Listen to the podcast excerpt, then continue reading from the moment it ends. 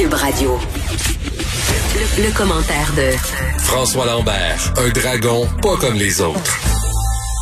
Salut François, un petit changement euh, dans nos habitudes. Aujourd'hui, Dany Saint-Pierre euh, suivra après toi. Euh, Oui. on se parlait des éleveurs, on voulait se parler des éleveurs de porc du Québec qui risquent quand même de devoir exporter massivement aux États-Unis pour éviter d'avoir à euthanasier jusqu'à 95 000 bêtes. Ça, c'est pas mal plus que les chevreuils du parc Michel Chartrand. Oui, ben tu sais, c'est un, ça, ça, ça dénote un gros problème dans notre société qui est, euh, qui est les abattoirs. Hein? On manque d'abattoirs au Québec et euh, ça fait des années qu'on en manque. La réalité, c'est qu'en 2010, à cause de la vache poêle, toutes les, avant là, tous les villages avaient leur abattoir et euh, c'est disparu. Et maintenant, ben, on a juste des très gros abattoirs. Regarde, maintenant, moi, je viens me lancer dans le lapin. Il y a deux abattoirs euh, à- au Québec, à Granby et à une autre place. Hmm.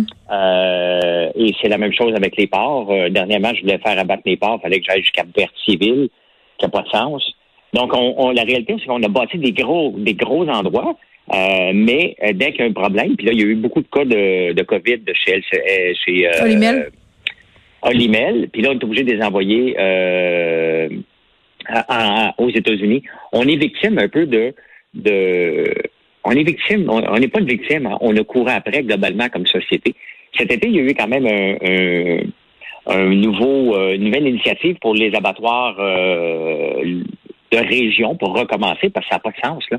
Juste pour les poulets puis tout ça, on n'est pas capable de faire abattre absolument rien nulle part et euh, faut pas. Euh, euh, c'est de notre faute, je veux dire.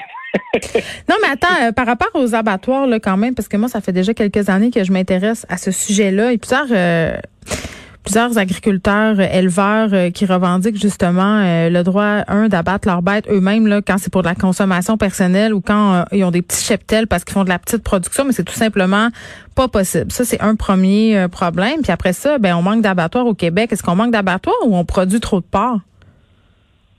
Ben, le porc, euh, tu sais, il y a- il y a- il y a- c'est connu, il y a le cycle du porc. Hein, puis on en a parlé, euh, Oui. la- non, le, le hog, le hog cycle qu'il appelle, Uh-huh. qui dure 18 mois. Et le porc est toujours en cycle là-dedans. 18 mois, il y en a pas assez, 18 mois, il y en a trop, 18 mois, il y en a pas assez, 18 mois, il y en a trop.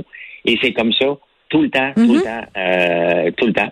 Et là, la- l'affaire, c'est que la Chine avait eu un problème et euh, il avait repoussé aussi nos porcs. Hein. Faut pas oublier qu'on avait essayé de passer des porcs avec la mauvaise documentation, on s'était fait revirer nos porcs euh, euh, du Aux Québec frontières. en partant de la Chine Ouais.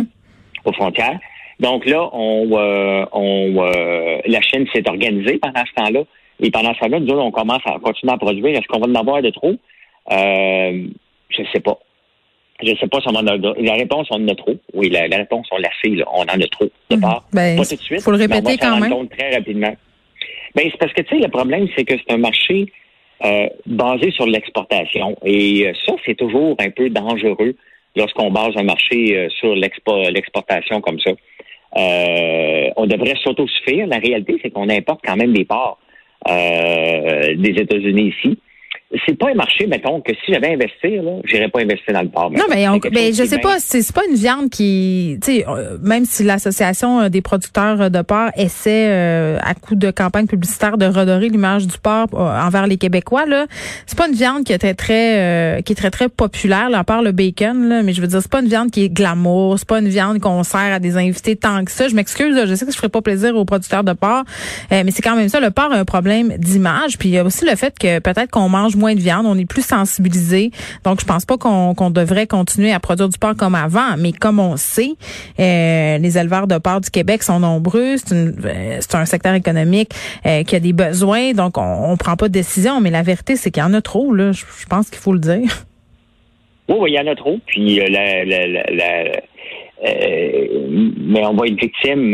on va, on va tout payer pour ça parce que là, ils vont Ouais. dire bon, on a ci, on a ça.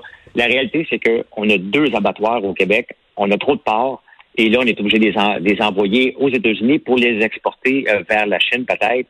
Euh, c'est pas un modèle, mettons, qui est gagnant, euh, euh, ni à long terme ni à court terme. On court après notre perte un peu avec ça. là. On parle d'UPS, euh, compagnie de livraison célèbre qui accélère euh, sa production de glace sèche pour la distribution des vaccins. Tu sais, euh, UPS et autres gros transporteurs comme ça ont des activités comme ça euh, parallèles, euh, peu connues du grand public, mais sont néanmoins très actifs. Puis ça, c'en est un bon exemple. Ben écoute, moi je suis surpris. Je suis, complètement surpris que PS était était là-dedans. Mais ils sont obligés, ces autres, ben, ils veulent ils veulent se positionner certainement parce que le transport du du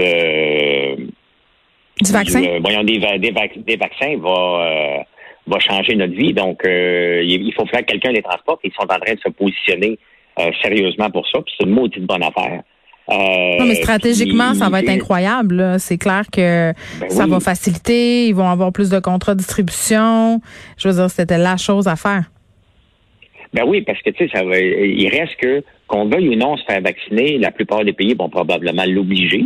Euh, L'obliger, je suis pas euh, ben, moi, je pense qu'à un moment donné, euh, si tu veux vivre en société, tu n'es peut-être pas obligé de l'obliger, mais je pense qu'à un moment donné, je pense que ça sera fortement suggéré, François, et que peut-être il y a certains pays qui demandent des vaccins pour avoir accès à l'école, par exemple. Peut-être que ça sera ben exigé ici, mais c'est une pente tellement savonneuse d'obliger les gens à se faire vacciner. Il y a beaucoup de gens qui sont pas d'accord avec ça, même des gens qui sont pro-vaccination. Ben, écoute, moi, je pense, mon opinion là-dessus, c'est qu'on vient tellement souffrir comme société que ça serait un peu selfish de ne pas se faire vacciner. C'est mon euh, mon humble opinion, si on peut dire. Mais euh, mais il reste qu'il faut falloir les transporter. Et il y a beaucoup de gens qui vont se faire vacciner. Et UPS euh, se positionne. Je ne savais pas qu'UPS était là-dedans. Honnêtement, c'est c'est surprenant. Et euh, parce que le vaccin, là, faut le dire, là, il faudrait qu'il soit conservé à une température entre moins 70 et moins 80. Et avec euh, justement cette glace sèche-là que va produire UPS, ils pourront le conserver euh, jusqu'à 15 jours. Donc, c'est quand même un ben avantage stratégique assez intéressant. Oui, ben c'est ce qui est le fun, euh, c'est que UPS avait eu beaucoup de problèmes de livraison, donc ils gardaient nos colis 15 jours dans la première pandémie. Mais c'est vrai. donc là, ils pourront garder les vaccins en consigne. Ils vont pouvoir garder les, vaccins en consigne, mais j'étais surpris. Mais c'est, on voit que les entreprises, tu sais, ils, ils, se, ils s'organisent hein, pour aller chercher du marché parce que euh, ils veulent pas le laisser à quelqu'un d'autre. Ça va être une grosse business. Ça va être énorme. si on pense à couvrir les États-Unis puis couvrir tout le Canada, couvrir le monde pour distribuer ces vaccins-là. Euh, c'est des millions et des millions, puis honnêtement, ben, ils sont en train de se positionner maintenant pour faire qu'il y ait le staff pour livrer tout ça en même temps. Là, Oui, puis on est en pénurie de bain mais une chose est sûre, ça va faire augmenter euh, sans aucun doute la valeur euh, de UPS aux yeux de plusieurs. Merci François, on se reparle demain. Ben, oui, parfait. Salut.